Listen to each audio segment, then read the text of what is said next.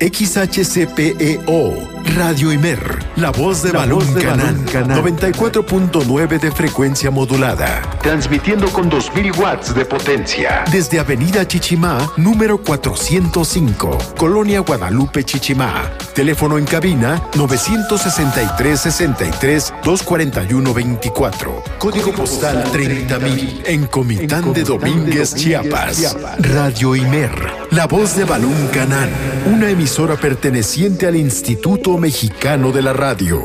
Somos Radio Pública. Programación apta para todo público. Mirada hacia la inclusión. Para construir una sociedad más incluyente, demos una mirada hacia la inclusión. Radio Imer, la voz de Balún Canal, una emisora perteneciente al Instituto Mexicano de la Radio, presenta Una mirada hacia la inclusión. Un programa para sensibilizar a la sociedad sobre la no discriminación hacia personas con discapacidad. Conduce Lucy Martínez. Acompáñanos.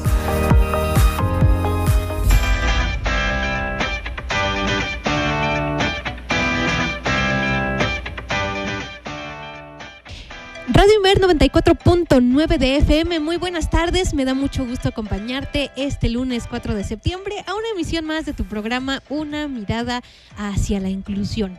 El día de hoy vamos a estar platicando de un tema muy necesario y bueno, que tiene que ver con la audición y cómo vamos a poder pues eh, interactuar con aquellos alumnos que tienen esta condición de vida que es la hipoacusia. Ya tenemos a nuestra invitada especial aquí en Cabinas de Radio Mer, la voz de Balún Canan, que en unos minutos más te voy a presentar. Pero antes, quiero decirte que nos puedes escuchar a través de www.imer.mx diagonal Radio Imer.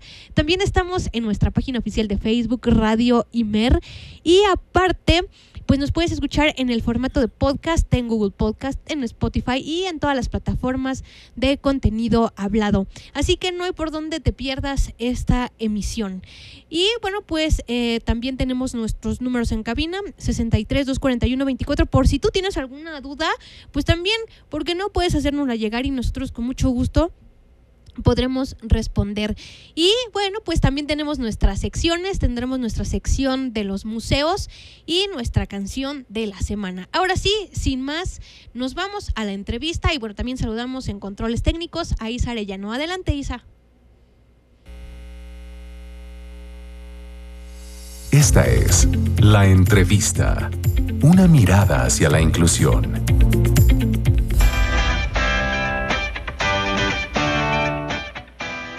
Ahora sí, continuamos en nuestra sección de la entrevista y el día de hoy vamos a platicar con la maestra Marta Aurora Avendaño.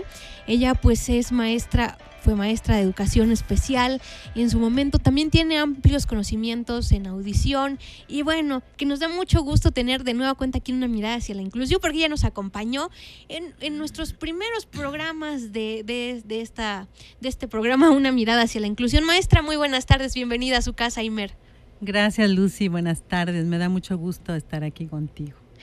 Claro que sí, maestra, y vamos a platicar de este tema de la hipoacusia, qué tan necesario es conocer. Muchas veces hay gente que tiene problemas en la audición y nosotros pues no lo podemos identificar o no sabemos cómo identificarlo, pero ya entramos de lleno, maestra, y bueno, compártanos por favor qué es la hipoacusia. Bueno, mira, eh, la hipoacusia es la disminución de la percepción auditiva. Uh -huh. Eh, puede afectar a un oído o a los dos oídos. Cuando es en uno se llama pues que existe una pérdida auditiva unilateral o bilateral en el caso de los dos. Y se puede presentar en diferentes grados y tipos. Okay. Eh, no sé si quieres que te hable pues de estos grados y de estos tipos. Sí, maestra, por, por, porque es muy necesario que nuestra audiencia pueda identificar cómo, cómo es y, y, cuáles son.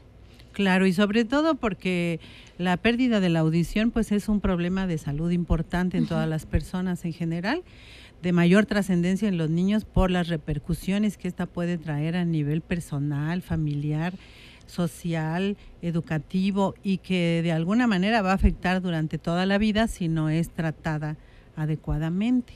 Entonces, eh, vamos a hablar pues de los diferentes eh, grados o niveles de pérdida auditiva.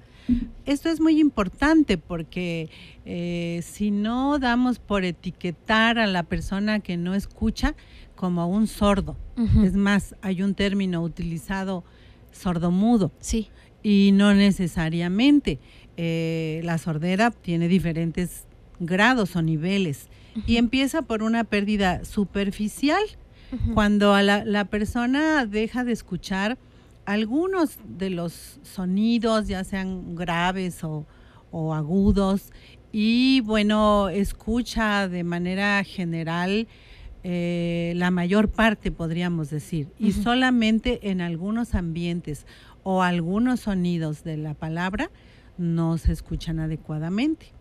Eh, la pérdida, pues ya media o media severa, quiere decir que necesitamos ya hablar un poquito más fuertecito para que nos escuche.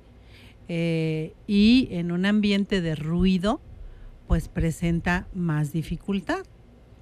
Una pérdida ya severa, eh, ya tenemos como que, que subir aún más la voz para que nos escuche. Y bueno, del ambiente puede escuchar un ladrido de un perro, un camión cuando pasa, sonidos como más fuertes. Pero la voz ya tiene dificultad de escucharla. Y la pérdida auditiva profunda, definitivamente, aunque gritemos, puede que no nos escuche casi nada. Entonces, cuando hay una pérdida superficial, pues las personas pueden pasar sin usar ningún auxiliar auditivo, pero ya a partir de la pérdida media a la profunda va a ser necesario. Entonces, eh, no sé si queda claro esto referente a los niveles de pérdida auditiva. Por supuesto, maestra. Entonces, conforme va avanzando, la pérdida es cuando también nosotros vamos teniendo mayor dificultad en la comunicación, eh, mayor dificultad para comprender algunas cosas, tendremos que hablar mucho más fuerte para que pues nos puedan escuchar en la conversación. Y maestra, ¿cuáles son las principales causas de esta condición de vida?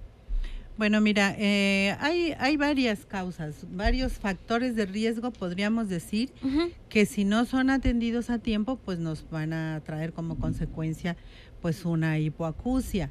Eh, desde hablando desde los factores prenatales, perinatales, postnatales, en el caso pues de los niños que, que nacen, es muy importante pues que la madre tenga pues toda la atención médica necesaria para que su embarazo pues vaya eh, pues bien y no tengamos pues ningún problema, pero algunos factores que pueden causar hipoacusia pues este pues es el citomegalovirus, la rubiola, la sífilis, toxoplasmosis, eh, consumo de alcohol o drogas, antecedentes de familiares de hipoacusia. Y bueno, esto más que nada el médico es el que podría tal vez identificar si existe algún problema de este tipo o no. Eh, algunas anomalías congénitas del pabellón auricular, que pues puede ser que tenga ausencia de su pabellón auricular al nacer o haya una deformación eh, de la aurícula.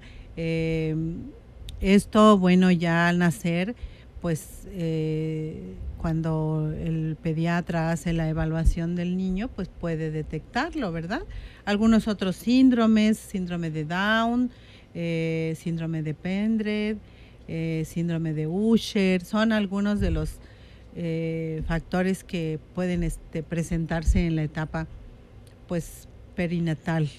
Y posteriormente en el nacimiento, pues tenemos algunos problemas como lo que comúnmente llamamos como paperas o parotiditis, eh, meningitis, eh, ototóxicos, que pueden ser medicamentos que afecten la audición y que muchas veces son necesarios que se apliquen por algún otro problema de salud, accidentes en la infancia, el niño se cae, se golpea, ¿verdad? Eh, la exposición a ruido, un traumatismo acústico Y esto también se puede dar en gente mayor que trabaja en ambientes muy ruidosos y no usa protección.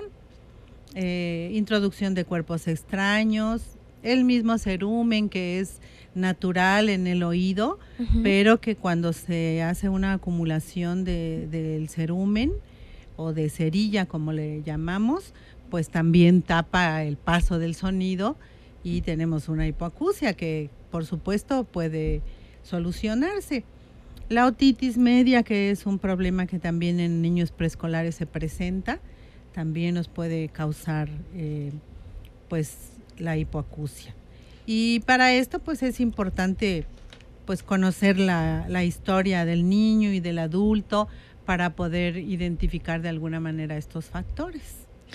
De verdad que son muy amplios los factores, maestra, y pues siempre que exista una enfermedad, a lo mejor una gripa, una infección en el oído, hay que tratarla a tiempo para que no eh, se vea disminuida nuestra, nuestra calidad en la audición y también como dijo, ¿no? Si se trabaja en ambientes muy ruidosos, pues ya más adelante platicaremos de cómo proteger nuestra, nuestra audición, porque creo que también eso, es, importante y ahora con, con, que todos andamos usando audífonos, también pues eso nos puede generar a la larga una pérdida auditiva y podemos estar hipoacúsicos. Pero maestra, ¿a, qué edad se puede detectar este padecimiento y ante quién podemos acudir para que nos ayude a, decir, ah, sí tiene hipoacusia? Bueno, eh, es muy importante mencionar que que ya desde 2016 eh, la Secretaría de Salud pues este desarrolló un programa de tamiz auditivo neonatal e intervención temprana para identificar pues desde el nacimiento eh, la pérdida de la audición en los niños recién nacidos. Eh, supuestamente en la mayoría de hospitales de México se realiza e, este tamiz auditivo. Digo supuestamente porque sabemos que se descompuso el, aparato con el que se hace y pasan meses y bueno, todo lo que a nivel de instituciones muchas veces se presenta. Pero bueno, con este tamiz se pretende que se identifique una pérdida auditiva pues antes del año, porque de unos días de nacido al bebé se le realizan emisiones otoacústicas. Es un estudio para identificar si ya existe un riesgo de que pueda presentar algún problema en la audición. Si no pasa esta prueba, entonces ya es remitido a, a, la institución en donde le van a realizar potenciales auditivos evocados del tallo cerebral. Esto para ya confirmar si puede haber una pérdida de la audición o no. Entonces, si es así, pues antes del año ya estuviéramos eh, sabiendo, ¿verdad?, que ese niño no escucha y de inmediato, pues ya hacer lo que sigue, que en este caso sería la adaptación de sus auxiliares auditivos. Si esto fuera como te lo estoy platicando, pues tendríamos muchas ventajas para esos niños que se identifican desde el nacimiento, porque desafortunadamente, a veces ya tienen cinco, seis, ocho años y todavía no se ha hecho ningún estudio audiométrico para eh, identificar si existe la pérdida y qué tipo y nivel de pérdida tiene. Eh, yo he observado que en estas últimas décadas, pues este, ya encontramos menos niños. anteriormente te hablo de los años 70, Teníamos niños de 15, de 20 o adultos hasta de 30 años y que jamás se habían hecho un estudio. Actualmente ya tenemos más ventajas en los servicios de salud y se pueden hacer pues a temprana edad, que sería lo ideal. ¿Sí? Es lo importante de la prevención, de que también los papás estén atentos, que estén observando cómo es el desarrollo y el crecimiento, pues en la, en la infancia, en la primera infancia del bebé. Y, y también, maestra, eh, esto de la, de la hipoacusia, si no se detecta a tiempo, puede traer repercusiones en el lenguaje del niño, este, porque ya ve que muchos tienen 6, 7 años y que de repente no, que no habla bien, y entonces pues lo mandan este con el maestro de, de comunicación de, de, las unidades de inclusión. Entonces, eh, ¿sí, ¿sí existe una repercusión? Claro, por supuesto. La audición es la vía natural por la que aprendemos el lenguaje hablado. Y bueno, por eso nosotros hablamos español, porque escuchamos hablar español. Eh, otros grupos pues aprenden tojolabal porque están desde que nacen escuchando tojolabal. otros pues eh, otros inglés, ¿verdad? Eh, en el lugar en donde vivimos pues la audición es a través, el medio a través de la cual escuchamos nuestra lengua. Y entonces, este, en 1997 se hace un estudio multicéntrico en 19 estados de la República. Eh, la realizan una doctora llamada Mariana López y Paz Berruecos y encontraron pues que la identificación o la sospecha de la hipoacusia se realiza entre uno y dos años precisamente por lo que dice Lucy, que a los dos años se espera que el niño ya hable. Sí. De hecho, al año ya dice agua, papá, sus primeras palabritas. Antes del año, pues escuchamos balbuceo, el agú, el pa, pa, el ta, ta, ta, pero ya a los dos años ya empieza a hacer la combinación hasta de dos palabras, mamá leche, mamá casa, eh, agua cayó, ¿verdad? Sí. sus primeras dos palabras. Cuando observamos un retraso en este desarrollo del lenguaje, de inmediato debemos de ver qué está sucediendo. Una de las eh, cuestiones que puede estar pasando, pues es que no está escuchando bien. Claro. Eh, es, un factor, ¿no, maestra? que, puede ser como alarmante en un principio y la importancia, volvemos a repetir, ¿no? De que los papás estén al pendiente, que no normalicemos a veces las cosas, ay, sí, este, eh, pero apenas tiene dos años, todavía, este, como que le queda tiempo para aprender a hablar, pero es que no debemos dejar que el desarrollo de los niños sea tardío, porque pues tiene muchas repercusiones cuando van a la escuela, cuando entran, por ejemplo, al preescolar, a la guardería, ya ahora, este, pues cada vez más los mandan más, más temprano a las escuelas, y pues es para un desarrollo óptimo, maestra. Claro. Me encanta estar hablando contigo, Lucy. Tú eres licenciada en educación especial y hablamos el mismo idioma. Eh, por eso, mira, yo pienso que lo importante es que los papás atiendan el desarrollo de su niño. Desafortunadamente en esta época dejamos a los niños con el celular mucho tiempo y nos desatendemos de ellos. Entonces, sí, ojo a los padres pues tenemos que jugar con los niños, tenemos que eh, platicar con ellos y observar este desarrollo para que ante cualquier eh, observación que hagamos y que notemos que no está desarrollándose igual como mi sobrino, como, como otro chiquito, como el hijo mayor o algo está sucediendo, de inmediato pues eh, veamos eh, al pediatra, veamos eh, al maestro, eh, al audiólogo, al otorrino, al audioprotesista, al maestro de lenguaje, que nos pueda orientar. Afortunadamente también ahora pues hay muchos medios de comunicación. Sí eh, tenemos el YouTube, donde hasta al YouTube le puedo preguntar, ¿verdad? Sí. Eh, ¿Qué está pasando con mi niño que no habla bien? Pues va a contestar y te va a dar una orientación. Pero bueno, no hay como el profesional que, que, te pueda pues orientar. Y, y, una de las cosas que debemos hacer es esto, o sea, revisar la audición. Eh, afortunadamente, pues en Comitán ya vemos varias personas que trabajamos eh, haciendo una audiometría. Con esta audiometría podemos identificar si hay problema en la audición o no lo hay. Y es cuando entramos a conocer pues cuáles son los, los tipos de pérdidas auditivas que, que pueden haber. No sé si quieras que te hable de eso. Sí, maestra, compártanos qué es la audiometría y, cómo es ese proceso, porque a lo mejor muchos van a decir, ¿y duele? Y este, ¿O qué se siente? O, cómo es el procedimiento para hacer este estudio? Bueno, la audiometría es un estudio que no duele. Ok. Para nada. y se hace en un espacio como, como esta cabina de radio, Ok. que está sonoamortiguada para que sea confiable y eh, se le van presentando al niño o a la persona joven o adulta eh, varias series de, de tonos, Sí. varias series de tonos para que vaya respondiendo eh, al nivel en que lo va escuchando. O sea, desde un tono a 60 decibeles, 50 decibeles, 40 decibeles, 30 decibeles.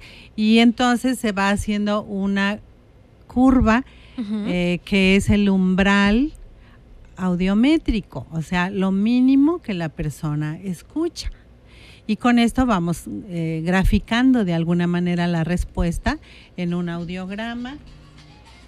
Que son los parámetros, por ejemplo, que tiene el- la, la gráfica, ¿no? Por ejemplo, hay micrófonos, por poner un ejemplo, ¿no? Que el, el oído es como un micrófono, hay micrófonos que son 20 kilohertz por 20 mil, por ejemplo, ¿no? Entonces, este, pues hay que ir eh, analizando este, este factor mediante la audiometría. Y pues eso va a determinar, ¿no, maestra? Por lo que estoy entendiendo, a ver qué tanto escuchamos y cuál es el siguiente paso, ¿verdad? Sí, sí, por supuesto. Eh, con este, con esto eh, nosotros identificamos lo que hace rato mencionábamos, es una pérdida superficial, media, severa, profunda.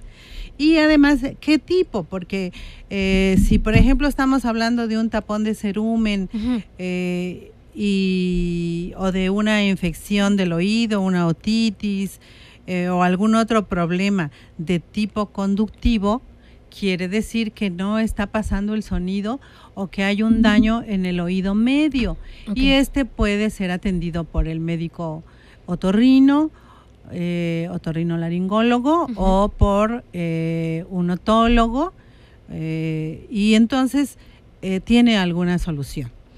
Pero si el daño está ubicado en el oído interno, entonces estamos hablando de una hipoacusia neurosensorial, en donde ya lo que se llama la cóclea está con daño y entonces el daño es irreversible y la solución sería pues el uso de auxiliares auditivos.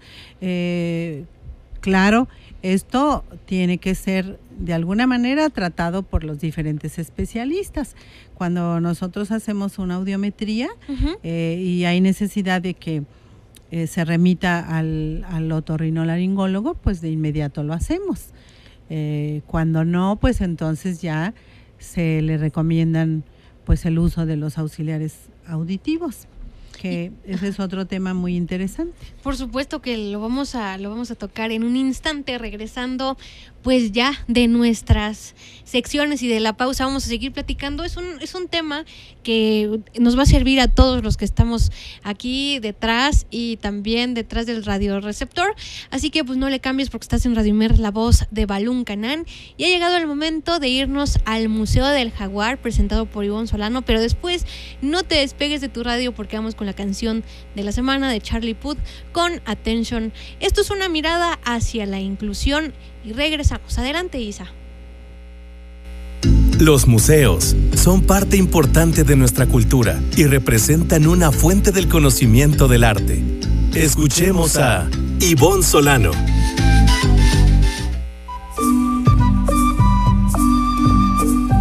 Hola, hoy conoceremos un poco del sitio arqueológico Balancú. Su nombre se deriva de las palabras mayas Balam, jaguar y Ku, templo, significado templo del jaguar. Dicho nombre alude a uno de los jaguares plasmados en el friso que corona la estructura del grupo central que caracteriza a esta ciudad prehispánica. Aquí se aprecian cuatro escenas de ascensión alternadas con tres jaguares, cada una comprende un animal con la cabeza volteada hacia atrás, sentada en la hendidura frontal de un mascarón del monstruo de la tierra. Su boca da paso a un rey sobre su trono. Además de ilustrar en detalle los aspectos opuestos y complementarios del inframundo, el conjunto muestra que el ciclo dinástico es equiparado al ciclo solar. En esta concepción, la accesión al trono es ilustrado por el rey saliendo de las fauces del monstruo terrestre. Dicha zona se localiza dentro de una área selvática en el estado de Campeche, por lo que ofrece al visitante la oportunidad de convivir con la naturaleza, mientras recorre esta interesante ciudad prehispánica. Aquí se encuentra un friso elaborado a base de estuco. La lectura minuciosa de esta obra de gran riqueza iconográfica revela el complejo mundo conceptual de los antiguos mayas. Está abierto al público de lunes a domingo de 8 a 17 horas.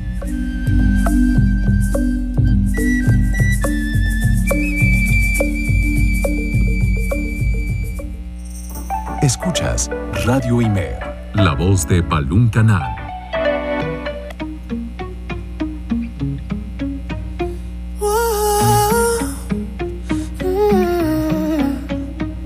You've been running around, running around, running around, throwing that dirt all on my name. Cause you knew that I knew that I knew that I'd call you up. You've been going around, going around, going around every party in LA. Cause you knew that I knew that I knew that I'd be at one. Oh.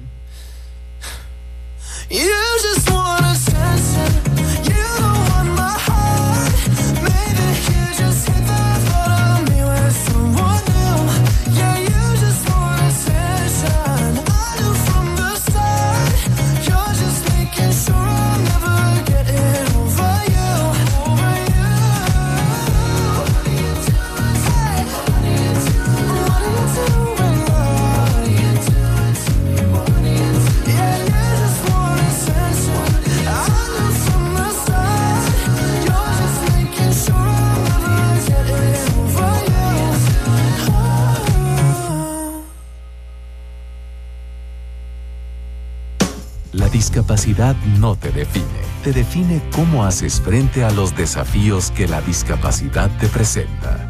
Vamos a una pausa. Radio Imer, 20 horas continuas al aire. La voz de Balún Canán. Somos Radio Pública.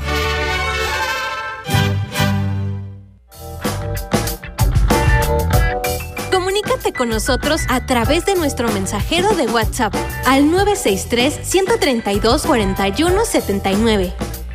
Escríbenos, será un gusto leerte. Radio Imer, somos Radio Pública.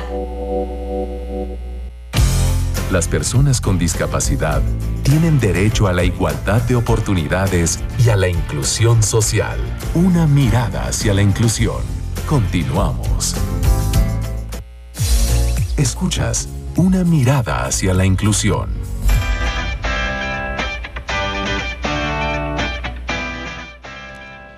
Continúas en el 94.9 de FM en tu programa de entrevista Una mirada hacia la inclusión. Si eres de los que nos acaba de sintonizar, pues quédate pendiente a tu radio porque estamos platicando con la maestra Marta Aurora Avendaño sobre la hipoacusia. Y antes de irnos al corte, pues estábamos viendo así muy superficialmente sobre los auxiliares auditivos. Maestra, eh, estos auxiliares auditivos van cambiando conforme nosotros vam- vamos creciendo. ¿Cómo, cómo funcionan estos, estos aparatitos? ¿Cómo son? Bueno, Lucy, has tocado pues un punto muy importante porque eh, los auxiliares auditivos eh, son necesarios para los casos de pérdidas medias, severas, severas, profundas. Eh, se trata de que, como lo dice su nombre, sean un auxiliar eh, para una mejor comunicación de todas las personas, eh, tanto de niños como, como adultos. Y eh, en el caso de los niños de sobremanera, por lo que necesitamos, pues que el niño vaya aprendiendo a hablar. Y esto lo puede hacer si tiene una amplificación adecuada y si la pérdida eh, no es total. Eh, porque bueno, hay casos de niños con pérdidas profundas eh, o que únicamente pues eh, son restos auditivos que muy poquito van a ayudar o una pérdida total. Entonces ya hay otras opciones como lo es un implante coclear y generalmente les piden eh, que los niños por lo menos usen auxiliares auditivos un año para observar su- sus respuestas. Pero en el caso de los auxiliares auditivos, eh, se adaptan de acuerdo a la necesidad de cada uno, de acuerdo a- al umbral auditivo que te mencionaba hace rato. Eh, y afortunadamente las tecnologías actuales pues son de lo mejor. Ya los auxiliares auditivos pues eh, traen de alguna manera características muy avanzadas eh, que hacen ajustes, que eh, enfocan la amplificación hacia la voz, hacia el lenguaje hablado y evitan que se oigan esos ruidos eh, que anteriormente pues eran motivo de queja de las personas que usaban aparatos auditivos.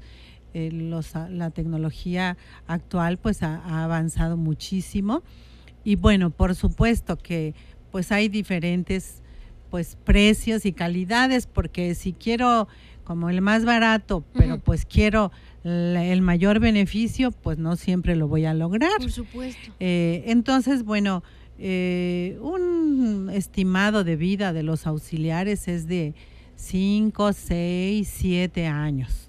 Eh, esto nos pasa un poco como nuestros celulares, que quisiéramos que nos tardaran 10 o Sí. 15 años, pero bueno, ya las fabricaciones las hacen para determinado tiempo y en ese tiempo pues hay que volver a cambiar. Eh, también, por ejemplo, en el caso de niños tenemos que estar dando seguimiento a, a los chiquitos porque eh, el oídito crece eh, y tenemos que hacer cambio del moldecito que es el que se realiza pues eh, en la conchita de- del oído, eh, en este huequito que tenemos aquí Sí, en la oreja. Donde se insertan, ¿no? Por ejemplo, los audífonos. Exactamente. Eh, entonces, eso tiene que irse cambiando porque el niño va creciendo y ir monitoreando también sus respuestas de nuevo en la audiometría para ir viendo si hace falta hacer ajustes y que eh, la adaptación sea favorable. Por supuesto que los auxiliares auditivos pues hay de muchos tipos. Si ya hablamos Eh, si hablamos de niños, pues puede usar lo que se llama la curveta o retroauricular, que va aquí detrás de la aurícula o, oreja, eh, y con el moldecito, que hay de diferentes materiales. Y o también hay otro, otra curvetita que se llama RIC, que si eh, el problema auditivo es menor, es una hip- hipoacusia media o media severa, pues ya no necesita llevar ese tubito grueso que vemos. Ya puede ser un tubito más delgado, más discreto, con una olivita o con un molde, eh, pues eh, hecho de acuerdo a las necesidades, porque también el molde influye en el tipo de amplificación que queremos dar. Eh, para adultos, pues ya hay otros tipos de auxiliares auditivos, como son los intracanales, que son desde muy pequeñititos, un chicharito le dicen, o eh, media concha, un intra este canal o una concha completa que ya es como que te cubre toda la parte de aquí del oído. Eh, y algo muy bonito que tenemos últimamente, pues es que ya hay auxiliares auditivos recargables. Oh, O sea, ya estamos ayudando un poco al ambiente sí, claro. porque pues ya no hay necesidad de estar usando pues muchas pilitas. Eh, ya vienen eh, los auxiliares recargables eh, y pues le dan eh, el funcionamiento al auxiliar durante todo el día. Te lo Ah. pones a las 8 de la mañana y te lo quitas a las 10 de la noche. Entonces esa es una gran ventaja. Eh, es muy importante y sobre todo la calidad. Eh, automáticamente el cerebro de los auxiliares auditivos, podríamos decirlo así, eh, al cambio del ambiente, si hay un ambiente ruidoso, el auxiliar hace cambios para que el ruido no sea tan molesto. O si la persona está frente a ti o si está atrás de ti, con los tipos de, de micrófonos direccionales, omnidireccionales, Wow. Dinámicos. Eh, hay auxiliares auditivos que hasta pueden avisarle a un familiar que la persona se cayó. Tú programas eso en, en la computadora, en la programación, y si un adulto mayor va, cae, eh, de inmediato el familiar recibe el mensaje de que su familiar cayó.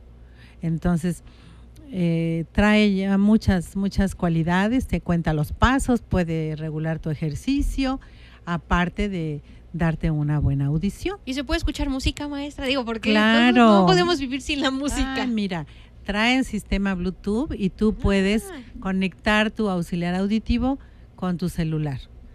Claro, no con todos los celulares, también eso tiene que ver, pues las características de tu celular, pero eh, actualmente pues ya muchos celulares también Sí. traen esas cualidades y entonces si te llaman por teléfono, tú nada más este recibes la llamada y lo escuchas en tu auxiliar auditivo. Eh, aunque tu celular esté así a dos o tres metros de distancia. Ah, por supuesto, también puedes escuchar tu música ahí. Excelente, pues estamos viendo una, una esperanza, ¿no? Gracias a la tecnología, es una nueva luz, una nueva oportunidad que se le brinda a las personas con este, con este programa de audición. Y maestra, ¿la, la hipoacusia es, es progresiva o nada más es como que se estanca? Por ejemplo, si yo tengo hipoacusia media, es un ejemplo. Eh, ¿Puede avanzar mi problema o se queda ahí? Pues puede avanzar y o se puede quedar ahí. Eso únicamente lo vamos a saber pues haciendo tu revaloración audiométrica cada año. Ok. Si al año vemos que sigue igual, pues qué bueno. Si vemos que ha avanzado un poquito, pues hay que ver el próximo año. O de repente, pues también tenemos pérdidas súbitas, que, que de una pérdida media puede a- caer a una pérdida profunda. Entonces, pues es importante por eso hacerse la audiometría cada año. Sí, estar en constante chequeo para que no nos agarre ahí sorprendidos en curva y pues tengamos que hacer muchos ajustes o volver a retroceder y pues eh, por eso estas orientaciones que estamos dando aquí en una mirada hacia la inclusión te pueden servir a ti que nos estás escuchando, si conoces algún familiar, un amigo, un- eh, comparte eh, también este tema porque pues eh, la audición es uno de los sentidos pues creo que yo que más importantes, ¿no? Que tenemos, porque pues nos ayudan a relacionarnos con la gente, a disfrutar de la música, del ambiente, todo esto. Entonces eh, es necesario pues eh, cuidar nuestros oídos. Y maestra, ¿qué materiales, herramientas o recursos podemos emplear en el aula pues para mejorar la comunicación y la interacción del, del alumno? Porque puede que pierda en su momento algunos conocimientos y eso no queremos. Claro, eh, esto es muy importante porque tanto la familia como los maestros y la sociedad en general, pues debemos de, como tú lo has dicho, de estar informados y saber qué está pasando con, con ese niño, con ese joven, con ese adulto, para no tener prejuicios Sí. y, y etiquetarlo de una manera negativa, sino al contrario, de ver qué podemos hacer y como alumno, cómo podemos favorecer su aprendizaje. Eh, precisamente por eso se toca ese tema de inclusión porque vamos a evaluar al niño. Ahorita, por ejemplo, que ya entraron al jardín de niños, a la escuela primaria, a la secundaria, pues todos los maestros inician con, con conocer. Cómo está el alumno, cómo llegó, eh, qué sabe, ¿verdad? En cada una de las áreas de trabajo, para precisamente partir de, de ese conocimiento y favorecer que vaya avanzando a su ritmo, a su paso. Entonces, es muy importante tener esa eh, sensibilidad, eh, conocer cuál es la problemática, cuáles son también las habilidades que los niños tienen, porque puede que no esté escuchando bien, que ya tiene su auxiliar auditivo o que no lo tiene, en qué condiciones está, y ser el maestro el primer orientador hacia los padres de familia. Y bueno, a partir de eso, pues eh, trabajar, trabajar con los, con los niños, favoreciendo su aprendizaje. Eh, actualmente, pues ya la Secretaría de Educación, y ya tiene muchos años, pues se encarga de capacitar a los a los maestros sobre qué es la discapacidad audi- auditiva, el sentido del oído, cuáles son las implicaciones de esta de esta capacidad diferente que el niño tiene, cuáles son sus características, eh, qué orientaciones y qué estrategias voy a poder utilizar eh, tanto en educación inicial, en preescolar, en primaria, en secundaria. Y bueno, eh, qué adaptaciones debo de realizar en el salón de clases, eh, cuáles son las actividades que voy a fomentar para la participación de- del niño, cómo este, van a apoyar los padres de familia. Todo eso pues viene a ser muy importante. Y hablando ya del aula, pues eh, si por ejemplo el niño tiene auxiliar auditivo, pues podemos tal vez ya sentarlo o auxiliares auditivos en este caso de sus dos oíditos, Sí. pues poderlo sentar eh, con sus compañeros en equipo. Si el maestro se mueve para todos lados del salón, pues el niño por supuesto se puede sentar en cualquier lado. Pero si el maestro solo permanece al frente, Sí. pues entonces tal vez debamos sentarlos más cerca de él Del maestro. del maestro hasta adelante, donde el niño pueda escuchar, porque aún teniendo sus auxiliares auditivos, pues no va a escuchar a 10 metros de distancia. Por supuesto. Tenemos que tenerlo de 3 a 5 metros de distancia para, para que nos aseguremos de que va a estar recibiendo la, la información. Eh, otra, otra estrategia pues es utilizar eh, láminas, eh, eh, pues letras ¿verdad? Que el niño pueda ver, porque nos acordemos que el niño en este caso desarrolla pues su habilidad visual para poder apoyarse mejor. Si el niño no tiene auxiliares auditivos, seguramente va a estar viendo al maestro a ver qué dice y de alguna manera va a aprender a leer los labios y los gestos de la persona, porque también nosotros hablamos, aparte de hacerlo de manera oral, también lo comunicamos a través de nuestro cuerpo, con una expresión de nuestra cara de alegría, de tristeza, de enojo. Nuestras manos se mueven para poder también indicar ciertas cosas. Entonces, todo eso es observado por el, por el niño que tiene hipoacusia y debemos tenerlo en cuenta porque si el, ah, eh, si hablábamos hace un rato y, y lo podemos comentar, no sé si te parece, Lucy. Sí, maestra, por supuesto. Eh, lo que comentábamos cuando había un anuncio eh, sobre el caso pues de, de un chico que yo tuve oportunidad de, de preguntarle, oye, ¿cómo le hiciste? Porque resulta que él pues es doctor en ingeniería, maestro en la Universidad Autónoma de Querétaro Imagínese. eh, que tuve yo pues oportunidad de conocer y yo le decía, oye, ¿cómo le hiciste para llegar a este nivel? Y entonces él me platica que desde niño su mamá exigió que él fuera a la escuela regular Ok. y que tuviera pues el apoyo de los maestros de, de las unidades de servicios de apoyo a la escuela regular, las llamadas SUSAER, y en donde hay pues una maestra de comunicación y un maestro de apoyo para el maestro de primaria. Eh, y en ese tiempo, bueno, todavía los maestros de las escuelas primarias tenían menos información que ahora. Sí. Eh, y entonces tenía un compañerito que era su gran apoyo, porque con él copiaba lo que él no podía hacer eh, de lo que el maestro hablaba, más si el maestro se le daba la espalda para escribir al pizarrón, entonces él no podía ver al maestro. Y el niño le daba la copia y además le explicaba lo que el maestro estaba diciendo porque lo tenía a su lado. Juntos estudiaron la primaria y después entraron a la secundaria y siempre, siempre fue su gran apoyo. Después se fueron ya a la preparatoria y a la licenciatura. Y ahí en la licenciatura el amigo se quedó y él siguió con la maestría y con el doctorado. Eh, con él puedes platicar perfectamente bien siempre que estés de frente a él.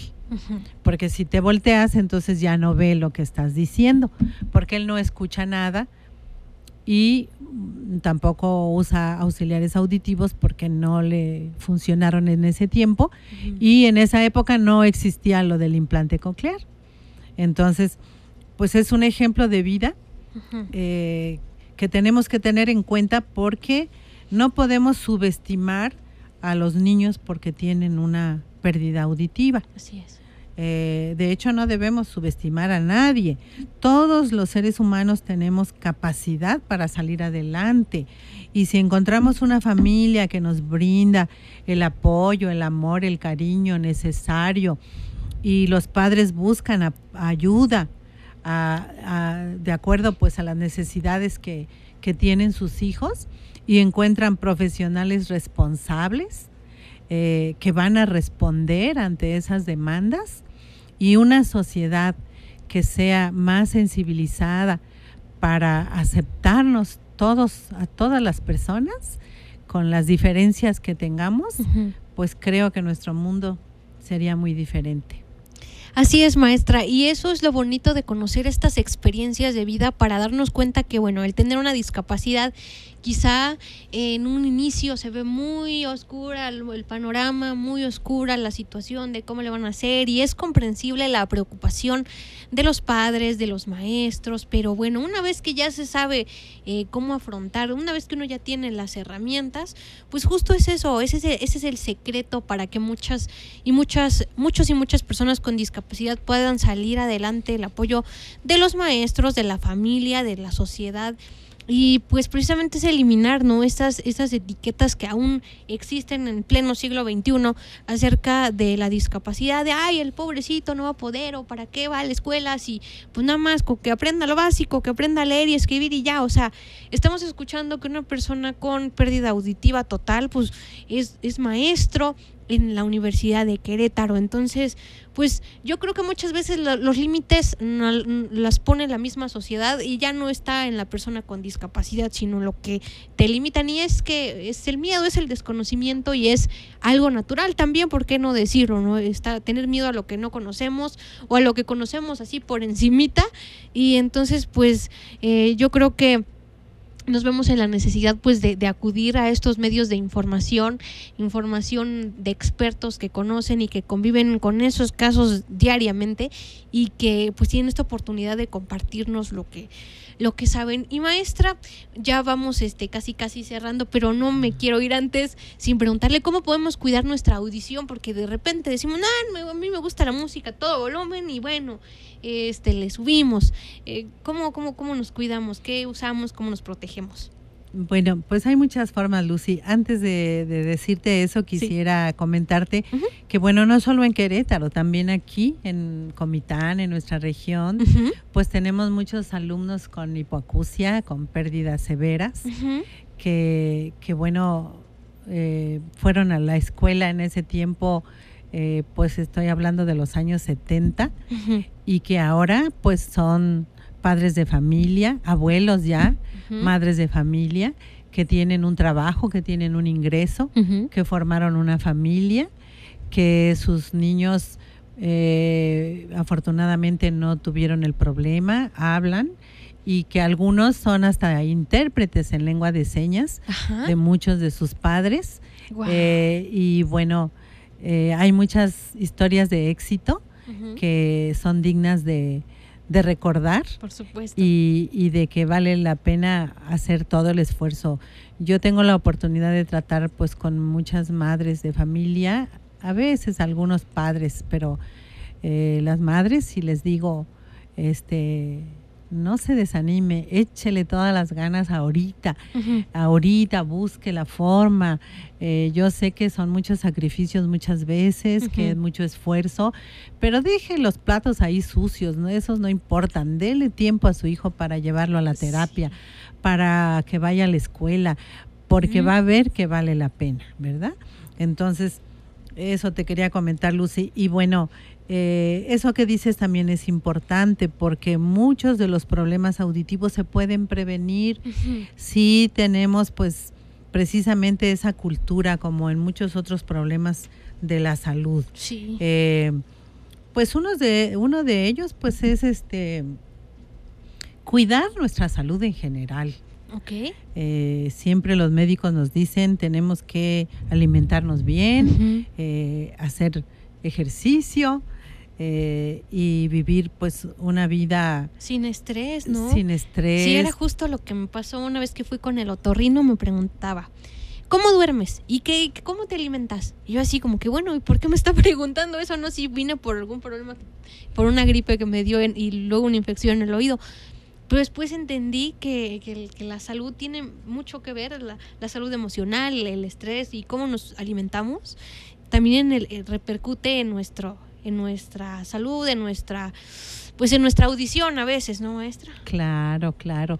Y, y bueno, después de eso tan importante, eh, en la cuestión del oído, pues evitar, eh, por ejemplo, a veces tenemos comezón, nos queremos meter ahí un palito, un ganchito. El este cotonete, eh, ¿no? el cotonete, sí, que es prohibido por el médico torrinolaringólogo. Ujú. Eh, se ha dicho que el cotonete se inventó para limpiar el ombligo de los bebés, ah, ok. no para meterlo al oído.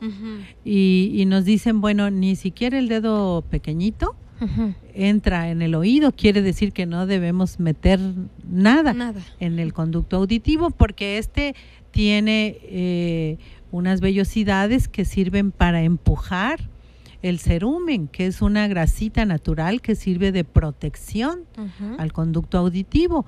Entonces, no debemos nosotros de estarlo sacando.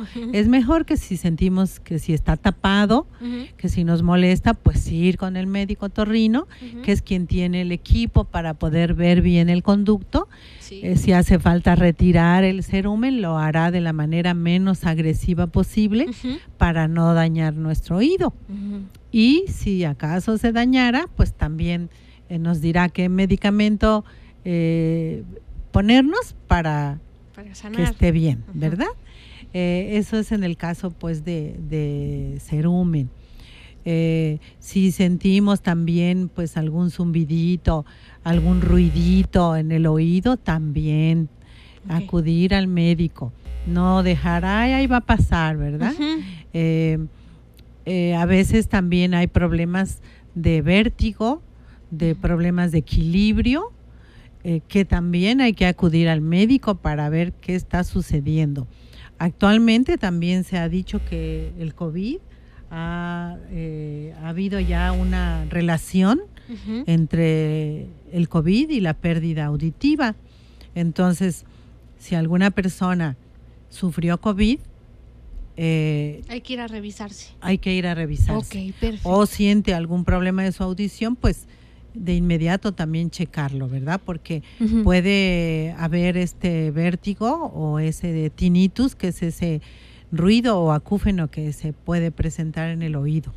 Entonces hay que verlo. Hay que checarlo. La música, como la decías tú, también con tantos este tanto uso que hacemos de la tecnología con nuestro, celular, nuestros audífonos, no nos los queremos quitar. Por lo menos que tratemos de medir que no pase. El mismo teléfono te avisa. Se está sobrepasando la intensidad. Sí. Más todavía le damos a aceptar. ¿No? Más de 70 decibeles, ¿no? y, y, luego pues lo tenemos varias horas, entonces mejor nos dormimos con, con, los, con los audífonos, ¿no? Tarde o temprano vamos a tener repercusiones en la audición, entonces mejor cuidarnos. O bueno, si vamos eh, a algún lugar donde hay música, a veces los músicos no nos hacen caso y decimos, bájele un poquito, por favor, pero no. Y entonces, bueno, por lo menos sentarnos un poco lejos de las bocinas eh, y evitar esos ruidos tan tan estruendosos. Tan estruendosos, sí. Excelente, maestra. Pues con esto damos por finalizado este programa de una mirada. No quisiéramos, pero bueno, agradezco mucho su participación aquí en Radimer. No acabaríamos de platicar, Lucy, pero yo te agradezco mucho esta invitación y ojalá que pues todo el público que nos escuchó le haya sido de utilidad. Excelente, muchísimas gracias maestra. ¿Algún número donde la podemos contactar por si nos quedó alguna duda? 963-236-6218. 236-6218, Estamos ahí a la orden. Perfecto. Em, soy Lucy Martínez en locución y producción de este programa. En producción general de la estación, el licenciado Carlos Mora, gerencia la licenciada Leonor Gómez Barreiro, en controles técnicos mi compañera Isa Arellano. No le cambies porque ya viene con su programa Alter Latino. Nos vemos el próximo lunes y sigamos dando una mirada a hacia la inclusión. Hasta luego. Radio INER, la voz de Balún Canal, una emisora perteneciente al Instituto Mexicano de la Radio, presentó Una mirada hacia la inclusión. Juntos ayudemos a construir una sociedad incluyente. Escúchanos en la próxima emisión de Una mirada hacia la inclusión.